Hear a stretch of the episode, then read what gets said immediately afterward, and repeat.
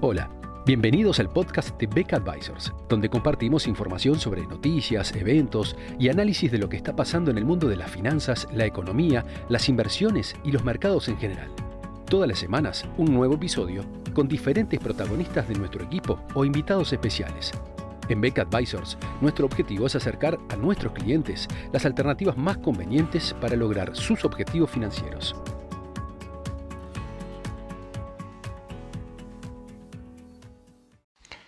El controvertido diagnóstico de la situación macroeconómica en Estados Unidos,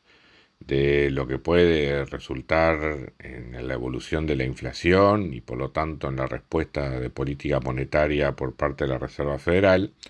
ha generado asimismo también controversia sobre el comportamiento de los mercados financieros, eh, tanto lo que tiene que ver con las distintas opciones de renta fija, como también con las distintas alternativas de inversión en materia de renta variable. Un tema polémico en los últimos tiempos ha sido justamente el estilo de inversión entre eh, lo que se conoce habitualmente en finanzas como la alternativa de growth versus el, estilo de value. Eh, como bien se sabe, las alternativas o el estilo de growth corresponde a acciones que tienen una, alta relación de precio a ganancias porque se, espera justamente que en el futuro estas empresas tengan un crecimiento importante en sus ganancias y que por lo tanto estos, rendimientos de alguna manera están diferidos hacia el futuro y el precio lo que incorpora es esas mayores ganancias en el futuro. En cambio, el estilo conocido como value responde normalmente a empresas más maduras que generan ganancias de manera habitual, que tienen una relación de, precio a, ganancias más consistente con lo que son rendimientos habituales en otros tipos de activos, que por lo tanto no hay que esperar muchos años, digamos, para comenzar a ver el retorno de la inversión. Eh, está claro con esa diferenciación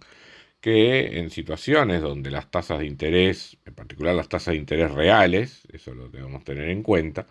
eh, cuando las tasas de interés reales tienden a ser más altas, eso castiga aquellas opciones de inversión en las cuales los rendimientos son más distantes en el tiempo y por lo tanto es un escenario relativamente menos favorable para el estilo de inversión eh, tipo growth. Em, lo que ha ocurrido recientemente en estos, últimos tiempos, donde la política monetaria en Estados Unidos ha hecho un giro drástico respecto al pasado, es justamente eh, lanzar una discusión más allá de la conveniencia o no de, tener una mayor o menor exposición a la renta variable,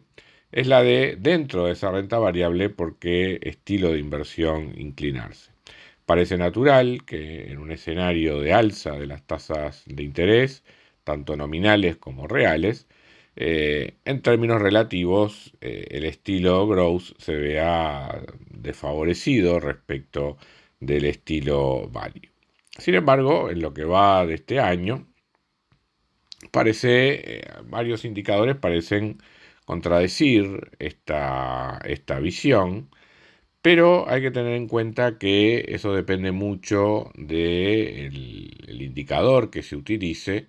eh, del índice accionario que se utilice para, para ello,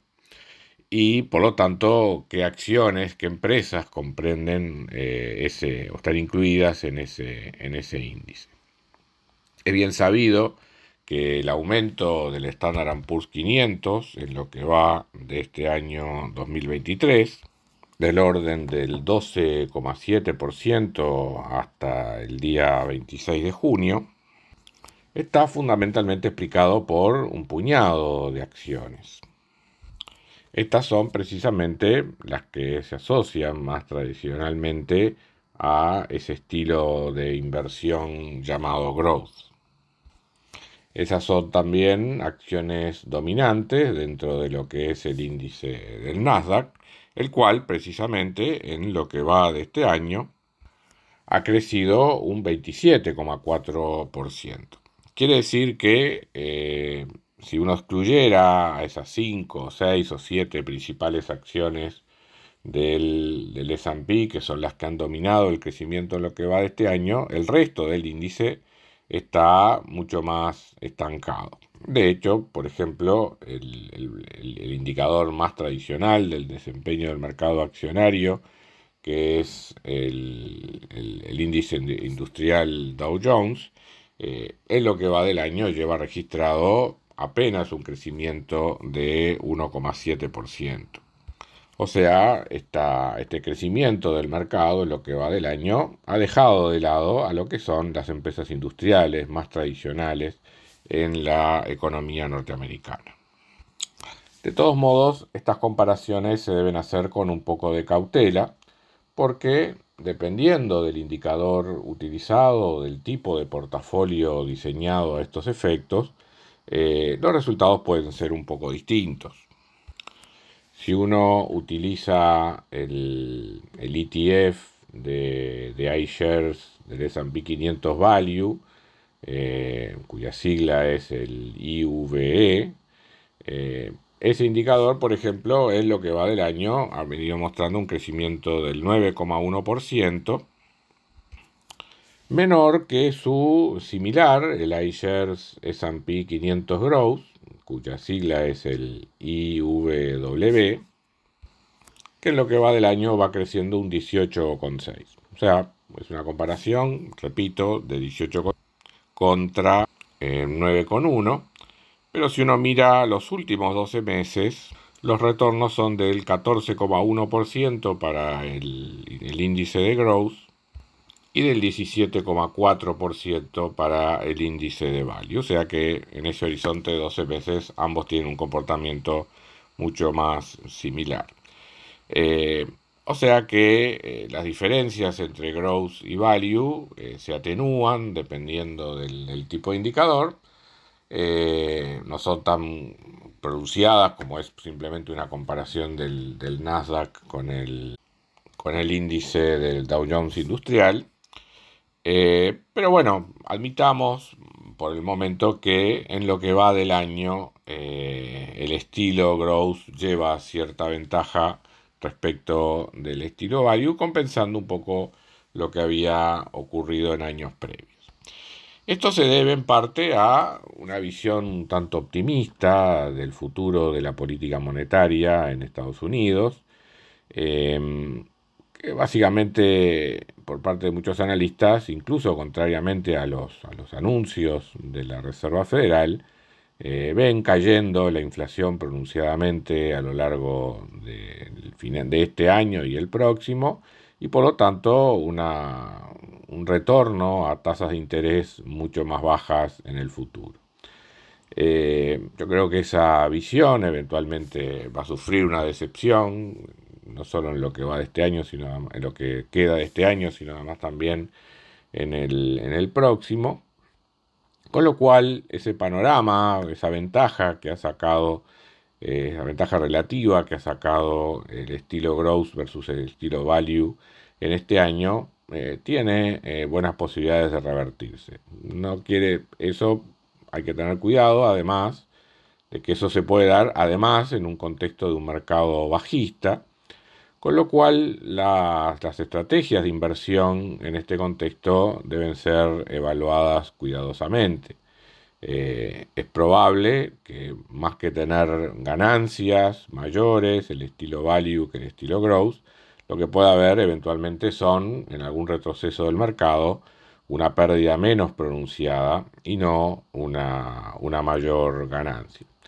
Evidentemente igual hay alternativas de inversión que, permiten sacar ventaja de ese comportamiento relativo. Eh, sugerimos para aquellos inversores más, más, interesados en este tipo de tema, buscar justamente alternativas de inversión, estilo long short, que eventualmente puedan sacar ventaja de ese comportamiento relativo aún en un mercado bajista.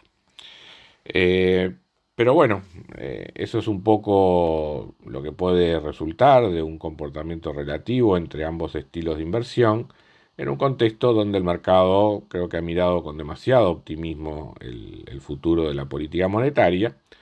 eh, no solo a corto plazo, sino también en el largo plazo, donde si nos encontramos con tasas de crecimiento reales más altas, que las hemos acostumbrado a ver durante la última década, puede implicar cambios sustanciales en las valuaciones esperadas por el mercado, especialmente para aquellas acciones cuyos retornos están muy distantes en el futuro. Muchas gracias a todos por escuchar otro episodio del podcast de Beck Advisors. Te invitamos a compartir este podcast con tus amigos, colegas, dejarnos tus comentarios o reviews y seguirnos en nuestras redes sociales Instagram, Twitter, LinkedIn y también nuestro canal de YouTube. Visítanos en nuestro sitio web beckadvisors.com para leer nuestros informes, reportes y conocer más sobre nosotros. Hasta una próxima entrega y muchas gracias.